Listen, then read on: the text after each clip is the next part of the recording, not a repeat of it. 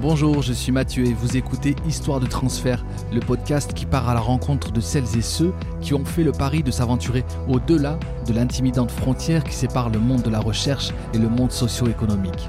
Les chercheurs et leurs partenaires que vous entendrez dans les six épisodes de cette série ont bénéficié du programme de financement de l'Université Clermont-Auvergne dédié à l'innovation et au transfert, le Hub Innovergne de Cap 2025. Pour ce troisième épisode, je reçois Simon Kirchhofer, lauréat du chèque recherche innovation mis en place par le programme Hub Innovergne de CAP 2025 et Nicolas Huchet. Allez, je vous laisse maintenant écouter cette histoire de prothèse.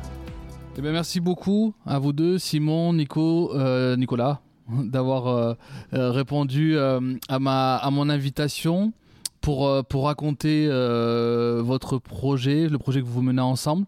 Euh, mais aussi la, du coup la, rencontre, euh, la genèse de, cette rencontre. On va se donner une petite, euh, une petite demi-heure pour, pour discuter ensemble. Est-ce que, avant même justement de rentrer dans le, dans le sujet, dans le dur, vous pouvez l'un l'autre vous, vous présenter? Ouais, bah, je à la limite, je commence. du coup, je m'appelle Simon Kirchhofer.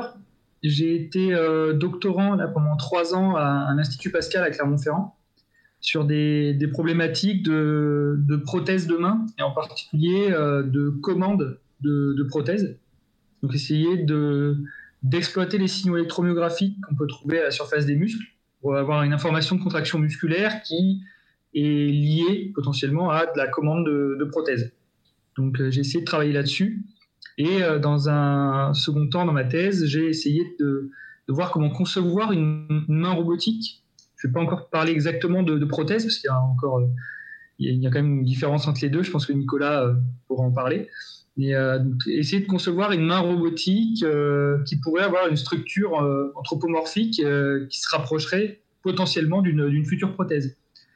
Et donc voilà, c'est pour ça que je me suis rapproché de Nico pour essayer de voir comment on pouvait essayer de valoriser ces travaux-là pour pour que lui puisse l'utiliser après euh, dans le cadre de son association. Et, tes, disciplines, euh, Simon euh, Moi, c'est très mécatronique en fait. c'est de la mécanique et aussi de l'informatique, de l'électronique, du traitement de signal. D'accord. Ok. Excellent. Nicolas? Et moi, donc, moi, je porte une prothèse, une prothèse de main qu'on appelle une, s'appelle une prothèse myoélectrique. C'est c'est une prothèse avec un moteur électrique ou plusieurs moteurs suivant le type de prothèse et qui sont euh, destinés à des personnes amputées ou à qui il manque une main, quoi. Et en fait, euh, elles sont commandées euh, en utilisant des contractions de l'avant-bras du, du, moignon, du membre résiduel, quand on appelle ça le membre résiduel. Et donc, il y a toute une partie de rééducation, parce qu'en fait, c'est des capteurs électromyographique qui capte la contraction du muscle. Et donc, tout le travail de rééducation, c'est de contracter au bon moment pour ouvrir ou fermer. Et puis surtout, en fait, quand du coup on lève quelque chose en poids, ben, du coup, ça contracte aussi les muscles. Donc, on peut, on peut malencontreusement ouvrir ou fermer la main. Puis des fois aussi, les capteurs, ils sont un peu sensibles à, l'électromagnétisme autour de soi. Donc, c'est pas facile de contrôler une prothèse. Et euh, euh, moi, je suis dans un projet avec un Fab Lab euh, dans lequel je me suis mis en tête il y a euh, presque dix ans de ça de, m'imprimer une prothèse quand j'ai vu une imprimante 3D quoi. Donc euh, et ce projet-là, en fait, bah, il m'a amené à découvrir que les qu'on pouvait imprimer des mains robotiques et que bah, du coup c'était quand même loin d'une prothèse, mais que ça, du coup, les gens ne le savent pas puisqu'on ne font pas trop la différence. Et euh, moi, du coup, j'ai commencé à me rendre compte que, en tant que finalement personne handicapée, j'avais une expertise finalement du, produit. Et ça m'a amené avec une, le groupe de personnes euh, qui m'ont accompagné, ça nous a amené à créer une association euh, dont le but, en fait, c'est d'avoir un atelier à disposition des personnes handicapées pour créer des gadgets pour faciliter le quotidien. Et donc, l'association, elle s'appelle My Human Kit. Et le Fab Lab, il s'appelle le Human Lab. Et donc, c'est un Fab Lab dédié au handicap. On vient fabriquer des gadgets, euh, des aides techniques, on essaie de faire des prothèses, on essaie de faire rouler des fauteuils roulants euh, avec des moteurs de vélo électrique. Enfin, on est vraiment sur une vision plus globale du handicap. Et dans, et dans, le projet de Simon, euh, Simon s'est rapproché de moi, du coup, pour ce que j'ai apprécié, c'est qu'en fait, il s'est rapproché de moi pour, pour, de, pour confronter ce qu'il faisait avec son, rêve de faire bouger un doigt comme ça. En tant qu'ingénieur, je comprends qu'on a envie de, de, créer en fait l'exactitude d'une main. Tu vois, je comprends en fait. Et moi, j'étais là pour lui dire que qu'il fallait pas faire ça. Ah, que c'était une mauvaise idée. Alors, euh, avant qu'on rentre sur ce sujet-là, de pourquoi la mauvaise idée, mais euh, juste, le, le, le, Fab Lab, il, est basé où? Alors le Fab Lab, donc qui s'appelle euh, Human Lab, là, il est basé à Rennes. Moi, j'habite à Rennes. Ok. Il est basé à Rennes. C'est une association aujourd'hui qui a des salariés, sept salariés, un réseau de bénévoles, et on parle aussi d'un réseau national et international de Fab Lab, donc de Human Lab. On parle de réseau des Human Lab. Et en fait, c'est des lieux euh, que, avec lesquels on conventionne en fait sous simple euh, papier. Hein, D'accord. Euh, dans lequel le lieu en fait s'engage à apporter des projets autour du handicap qui mélangent handicap numérique et partage des savoirs. Ouais, ok. Et avec une dernière note, c'est que la personne handicapée soit impliquée dans le projet en fait. Hmm.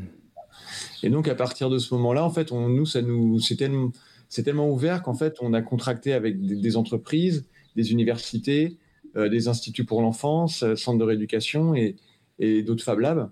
Et aujourd'hui, il y a un Human Lab à côté de Montpellier, il y en a un dans une université à Brest, euh, il y en aura peut-être bientôt euh, à Paris dans un grand groupe aéronautique. donc voilà, c'est un peu un réseau comme ça euh, qu'on essaie d'essaimer et, et, ça permet en fait d'avoir une base, une base de, données où il y a plein de, projets qui ont déjà été faits, peuvent resservir. Et puis ça permet aussi à, d'autres Human Lab partenaires de venir euh, euh, partager leurs projets sur cette, plateforme qu'on appelle Wikilab. Ok.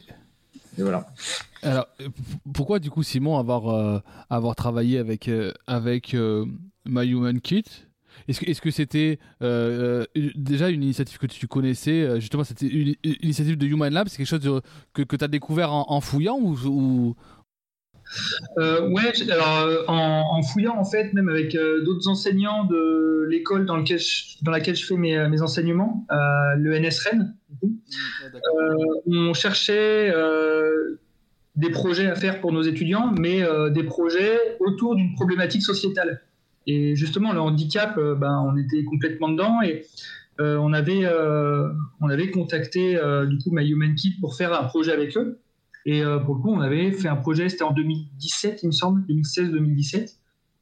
Et, euh, et, moi, bah, ça m'est resté dans un coin de la tête quand, j'ai fait la thèse après. Je me suis dit, mais voilà, c'est vrai que quand on fait de la recherche, euh, on essaye de publier des papiers qui sont au top de l'état de l'art, de viser des choses qui seront potentiellement commercialisées dans 10 ans.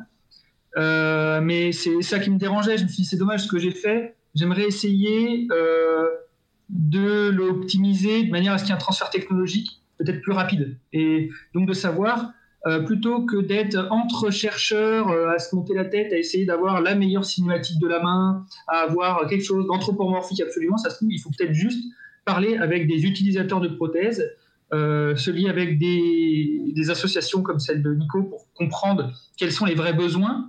Et dans ce cas-là, on n'a plus du tout le même cahier des charges. Et c'est justement quelque chose, euh, bah, on a pu échanger avec, euh, avec Nico, on s'est rendu compte que bah, ce que j'avais proposé, alors euh, c'était cool et ça fait un papier de recherche, mais c'est pas c'est pas quelque chose d'exploitable aujourd'hui. Et, et là, j'avais besoin de l'expertise de d'utilisateurs pour savoir pourquoi je suis à côté de la plaque et comment remédier à, défauts. Mais, mais toi, ça veut dire que tu vas quand même, euh, justement, tu vas pas euh, dans une attitude, euh, le chercheur avec la blouse blanche qui vient expliquer, justement, diffuser sa science dans l'association en question. Tu, tu viens avec, avec quand même une certaine, un certain état d'esprit. Bah ouais, c'est, voilà, c'est presque plus l'inverse. Ouais, voilà. moi j'ai des connaissances de l'état de l'art euh, et mon idée, c'est de me nourrir de ce que peut me proposer My Human Kit euh, avec euh, justement une analyse du vrai besoin et de ce qu'il faudrait faire pour leur rapporter après des solutions technologiques bah, basées sur ce que j'ai pu récupérer aussi dans, l'état de l'art. Hmm. Alors, donc, donc, on comprend bien, ouais, voilà, pourquoi tu vas voir euh, euh, euh, Nico. Enfin, Nico, tu vas personnaliser My Human Kit. Hein, et, et, et, toi, Nico, pourquoi, pourquoi pour, pour, pour toi ou pour la structure, vous voyez d'un bon oeil cette, cette sollicitation de, de Simon? Alors, il y a plusieurs raisons. La première, c'est que nous, on est, on est ce qu'on appelle un peu les makers. On, est un peu, on est un peu des touches à tout, on est un peu des MacGyver au service du handicap. C'est-à-dire qu'on est, il y a des bénévoles, il y a des salariés, mais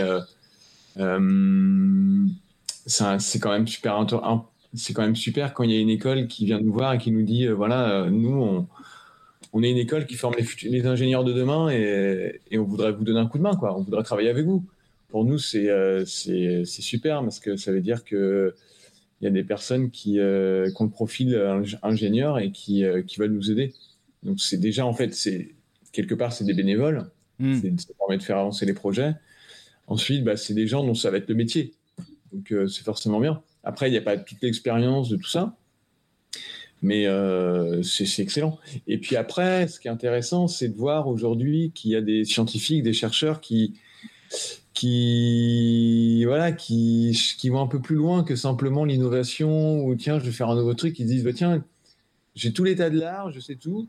Il me manque juste un truc. C'est le point de vue de l'utilisateur et c'est super parce qu'en fait il manquait que ça. Aujourd'hui, enfin, il manquait, quand je dis il manquait que ça, c'est que d'une manière générale, euh, on peut avoir un état de l'art parfait, mais il manque juste de donner la parole aux, personnes concernées pour que vraiment l'état de l'art soit vraiment complet. Mhm. Et ça, j'ai trouvé ça, j'ai apprécié en fait. Et est-ce que si, Simon, pour, toi, c'était important que ce soit une asso ou, tu aurais très bien pu travailler de la même façon avec, euh, avec une entreprise? Euh, je pense que c'est beaucoup plus simple quand c'est une association, parce que une entreprise, j'aurais eu un peu une pression, un, besoin absolu de, résultats en fait. Euh, là, l'avantage de l'association, c'est qu'on peut travailler un peu plus librement et surtout travailler librement en termes de euh, partage de la propriété intellectuelle. C'est-à-dire que là, euh, si demain on réussit à trouver une solution qui marche un peu mieux, on va pouvoir la proposer au sein du Fab Lab pour pouvoir la fabriquer en fait. Et il va pas y avoir une histoire de brevet qui va éventuellement poser des problèmes, euh, par exemple, et qui va en fait verrouiller une partie de la propriété intellectuelle et ralentir sa, propagation. Et ça, c'est quelque chose.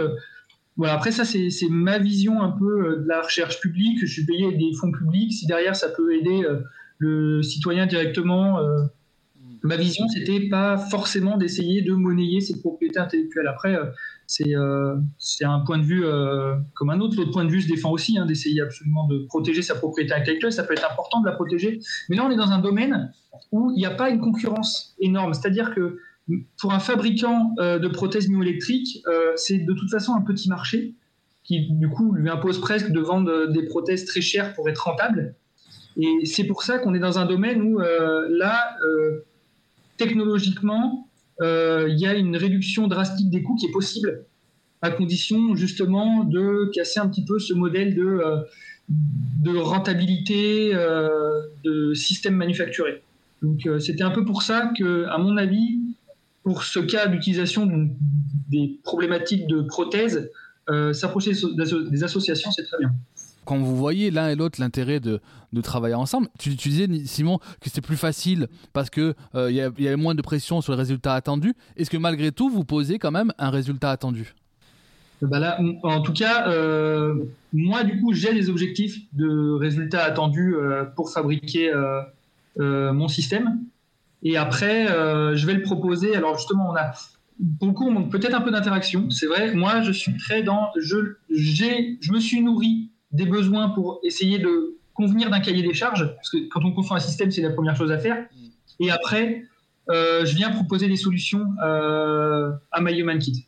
Euh, c'est-à-dire que moi, c'est dans mon objectif personnel de réussir à concevoir le système final. c'est pour ça que je dis que c'est assez libre. C'est pas Nico qui va être derrière moi à dire attention, le 8 septembre, il me faut le produit manufacturé. c'est c'est en ça que c'est un peu plus un peu plus léger. Et euh, sinon, euh, voilà, on n'a pas l'objectif en fait euh, tel qu'il a été. il est un peu défini naturellement par le budget qui m'a été alloué par le Hobby Auvergne, qui se finit à une date à une date convenue, qui finit en septembre. Mhm. Et du coup, d'ici septembre, j'ai envie de, terminer le projet. Et, et, de votre côté, Nico?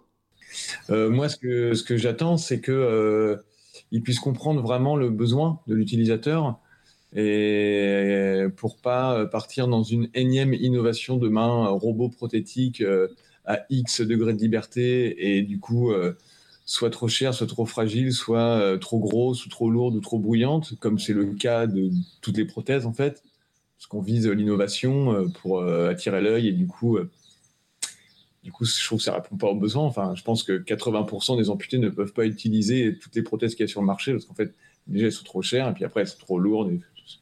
c'est des objets connectés aujourd'hui, en fait. Donc, moi, c'est vraiment qu'ils comprennent bien ce. Pour moi, c'est que de bien faire passer au. bien que les ingénieurs comprennent bien un, besoin entre le, le, fantasme technologique et le besoin réel pour que derrière, en fait, quand il en parle à d'autres personnes, à d'autres futurs ingénieurs qui vont être euh, potentiellement intéressés par le projet, de pouvoir passer le message et leur dire ok c'est comme ça, il y a un cahier des charges qui a été redéfini, voilà. C'est vraiment ça. Pour moi l'objectif. Est-ce que tu peux quand même nous, raconter pourquoi c'était une, une si mauvaise idée, le doigt euh, qui était. Euh, tu, disais, tout début de discussion, tu, dis, tu, tu, racontes, tu racontais cet exemple-là bah je, Pour moi, c'est une, une, mauvaise idée parce que, dans le, dans, dans, le, évidemment, dans, non, l'idéal, c'est de reproduire la main. Hmm. D'accord. Donc euh, ça veut dire on veut faire ça. Ce qui veut dire qu'on va avoir besoin de un actionneur pour une phalange. Comme il y a trois phalanges, ça fait trois actionneurs par doigt. Et comme on a cinq doigts, ça fait, ça fait 15 actionneurs. Bon, ensuite, euh, c'est bien beau, tout ça, ça bouge, mais en fait, il faut que ça tombe en, en, face à chaque fois. Parce que le but d'une main, en fait, c'est de saisir des objets, en fait. Voilà. Donc, si on rajoute tout ça ensemble, là, ça fait euh, soit une main très très grosse parce que les actionneurs ils sont ils doivent être gros pour, pour développer la force qu'on recherche. Donc on parle de je sais plus 10 kilos de serrage, hein, je crois, pour euh, vraiment. Il faut qu'il y ait 10 kilos au bout des doigts de serrage pour vraiment tenir quelque chose. Euh, donc on a soit quelque chose de très gros et donc qui répond à la force nécessaire, soit quelque chose qui correspond du coup à une taille humaine mais qui est trop fragile et en, fait, ça va être beaucoup trop de paramètres à gérer en même temps pour le contrôle de la prothèse. Par exemple, si je te montre cette prothèse, en gros, elle a 3 degrés de, enfin, tu vois, elle a 2 degrés de liberté, en fait, elle fait ça. Mais ça, en fait, euh, si on, regarde d'où on vient, nous, les êtres humains, on vient des, grands primates. Et en fait, ce qui, ce qui, la grande innovation, en fait, dans l'utilisation de la main, entre les, mammifères, les primates et les humains, c'est lorsqu'à un moment donné, euh, les, singes ont commencé à changer la position de leur pouce, pas simplement pour prendre à manger, mais pour utiliser leurs mains comme un porte-outil. Et donc, en fait, en, saisissant une pierre, ils ont, commencé à, à pu faire ça. Ils utilisaient simplement la main pour prendre à manger. Ils ont commencé à changer un peu cette position du pouce pour tenir, en fait, faire un marteau, quoi. Et ça, en fait, ça, c'est une vraie évolution. C'est une évolution qui vient de la nature, en fait. Et ça, euh, par exemple, cette prothèse de fait, elle permet d'avoir un pouce sur le côté, et puis elle permet d'avoir un pouce, euh, voilà, en face. Et, et ça, en fait, ça change vraiment la vie, en fait, comparé aux prothèses que j'avais avant, qui elles n'avaient qu'un degré de liberté. Donc, c'est pas facile à prendre en compte, en fait. Mais quand on utilise une prothèse, c'est le bras qui bouge. C'est pas la main fait, c'est le bras en fait qui compense tout le, reste du corps. Donc il faut prendre tout ça en compte. Plus le contrôle de la prothèse avec les capteurs et que tout ça c'est pas très très fiable quand même. Parce que ça reste quand même des capteurs électriques, ce qui veut dire que suivant le temps, suivant la sudation du corps, etc., ça va, le contrôle va être compliqué. Donc, de faire une prothèse quelque part complexe avec beaucoup d'actionneurs, hmm. sans beaucoup de complexité à, à son utilisation et donc un grand risque d'abandon des prothèses. Parce qu'il faut savoir qu'il y a énormément d'abandon chez les personnes qui portent des prothèses. Parce qu'en fait, c'est c'est pas c'est contraignant une prothèse quand on quand on n'arrive pas à la contrôler. Voilà. Mais Simon, quand merci beaucoup hein, Nico pour ces explications, qui sont euh, très euh, très claires, didactiques. Euh, mais pourtant, on, on, pourrait se dire que c'est quand même ça paraît être la, la base de partir de de, de l'usager et de ses problématiques quand, quand, on est sur ces sujets-là, puisqu'on est quand même sur des sujets où on se dit que on veut inventer quelque chose pour, euh, eh ben pour, euh, pour pallier un, manque. comment on peut en arriver, selon toi, Simon, à, à, à ce point ne, pas, ne, pas travailler avec justement à partir des usages? Ça dépend. Enfin, moi, mon, mon objectif à la base, c'était pas de concevoir une prothèse de main. quand je suis rentré en thèse, mon objectif, c'était d'évaluer et de concevoir une nouvelle possibilité d'avoir une interface homme-machine différente entre l'utilisateur et la prothèse. C'est-à-dire réussir à calibrer euh, des éléments de commande, faire des traitements de signal, de, traitement de signaux, et du coup, on se retrouve avec un finalement à suivre l'état de l'art. On se dit tiens, je fais de la recherche, on va regarder ce qui se fait sur euh, l'état de l'art. Euh, on regarde les derniers papiers à la mode et oui, en fait, dans les papiers qu'on peut lire, l'objectif, c'est de commander un maximum de degrés de liberté. Donc, euh, comme si on pouvait commander les cinq doigts individuellement, essayer de commander avec le plus de précision possible, parce qu'aujourd'hui, euh, il y a encore des lois de commande qui sont euh, ouvrir, fermer la main, mais est-ce qu'on ne peut pas essayer de raffiner les modèles pour avoir une commande main moitié ouverte, moins ouverte à 20, 30, 40%, de passer d'un modèle discret à un modèle linéaire, essayer d'avoir plus de positions possibles? Et moi, c'est de là que je suis parti. Je suis parti de euh, aujourd'hui, quelles sont les dernières avancées en termes de recherche d'interface homme-machine? Et à partir de là, euh, je vois une interface homme-machine qui est. J'essaye de trouver une interface homme-machine qui est capable de générer euh, des mouvements un peu plus fins que ce qui est fait aujourd'hui. Je me dis, tiens, est-ce que j'essayerais pas de concevoir une main robotique qui suit ses lois de commande et qui peut aussi avoir des mouvements un peu plus fins? Et donc, euh, je me suis retrouvé avec du coup, une main robotique qui est peut-être plus anthropomorphique, mais qui a d'autres défauts qui fait que c'est pour ça que je dis c'est une main robotique et pas une prothèse. Et j'ai quelque chose qui est, euh, bah, du coup, qui sera peut-être une prothèse, mais dans 20 ans, c'est encore trop problématique sur la masse des actionnaires. Ils disaient le bruit qu'ils font, ils sont trop volumineux, on va se retrouver avec des, des, problèmes de consommation énergétique aussi. Donc en termes de batterie, en termes d'autonomie, ça passera pas. Euh, voilà, c'est des choses qui sont. Euh, c'est un peu le problème de la recherche, et je le disais, c'est à long terme. Et là, euh, c'est pour ça que si on se dit juste, on veut avoir la meilleure main robotique, anthropomorphique, commandable par l'humain, ben, on en arrive à peu près à ce que j'ai trouvé. Mais si on veut une meilleure prothèse avec un coût qui est mesuré et qui est utilisable, ben, on se retrouve avec une, solution complètement différente. Ah ouais, après, il y avait quelque chose d'intéressant de, la part de Simon aussi, s'il s'est dirigé vers nous. C'est parce que My Human Kit est, est connu pour, euh, pour avoir une, cette philosophie de, du partage de l'open source et des licences libres.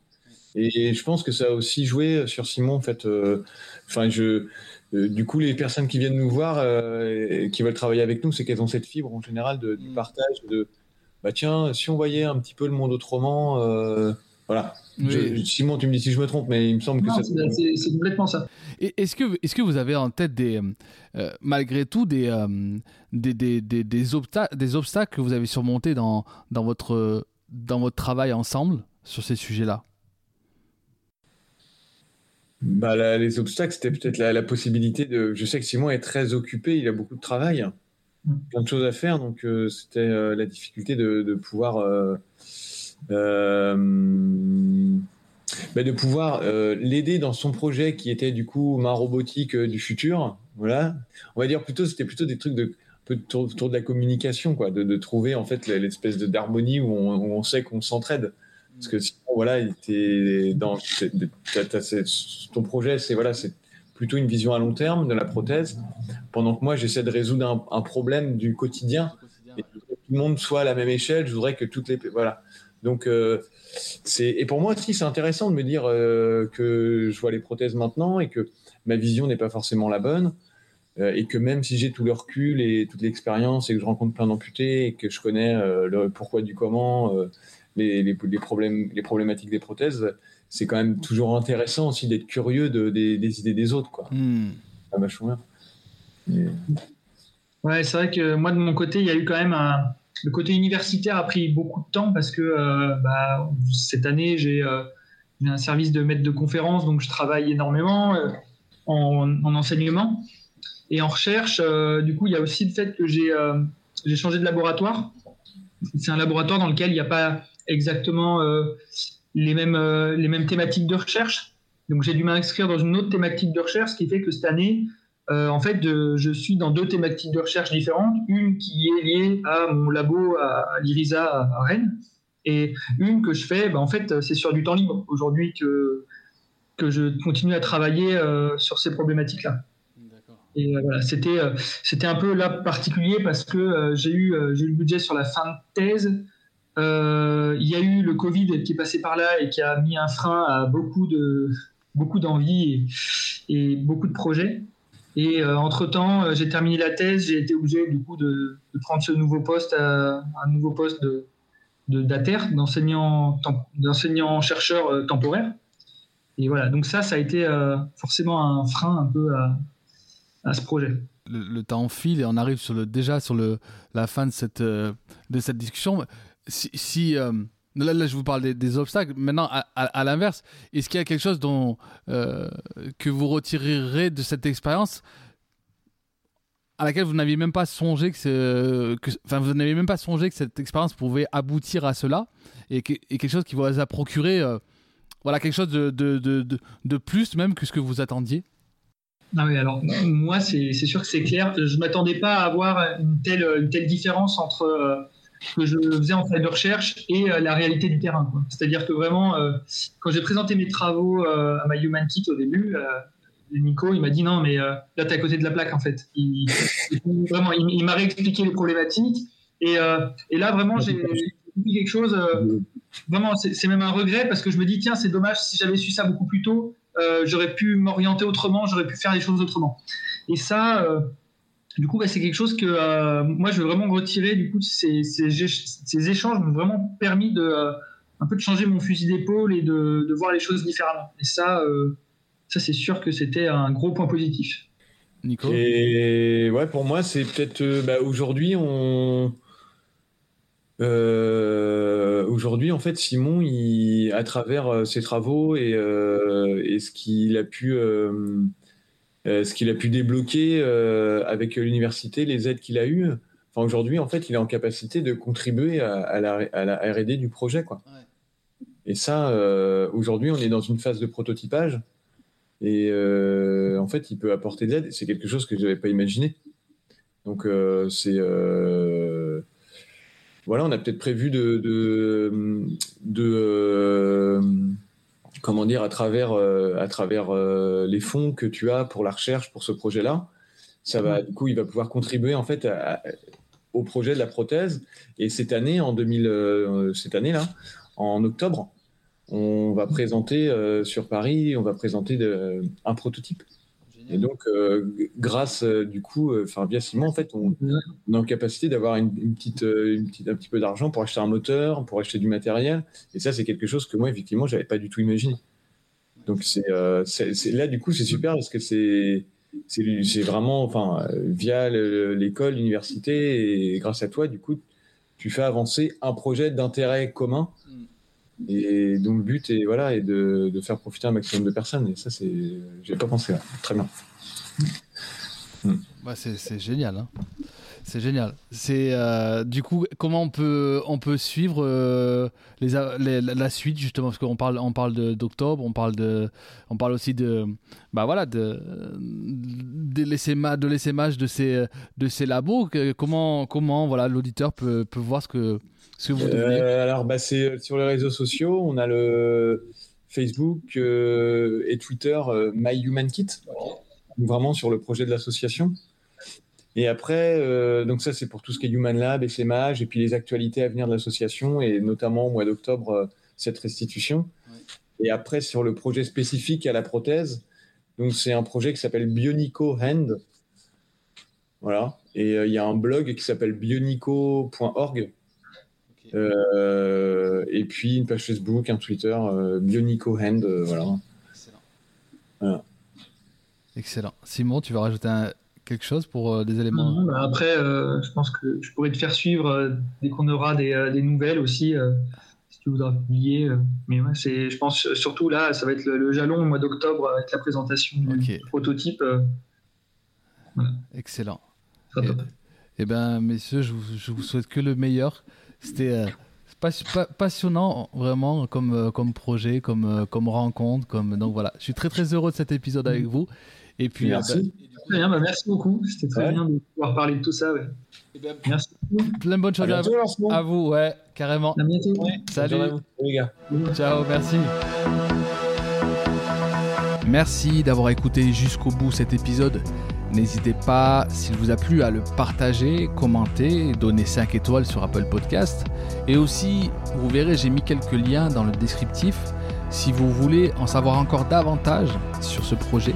Donc là aussi, n'ayez pas peur de vous rapprocher de mes invités si vous voulez poursuivre la discussion.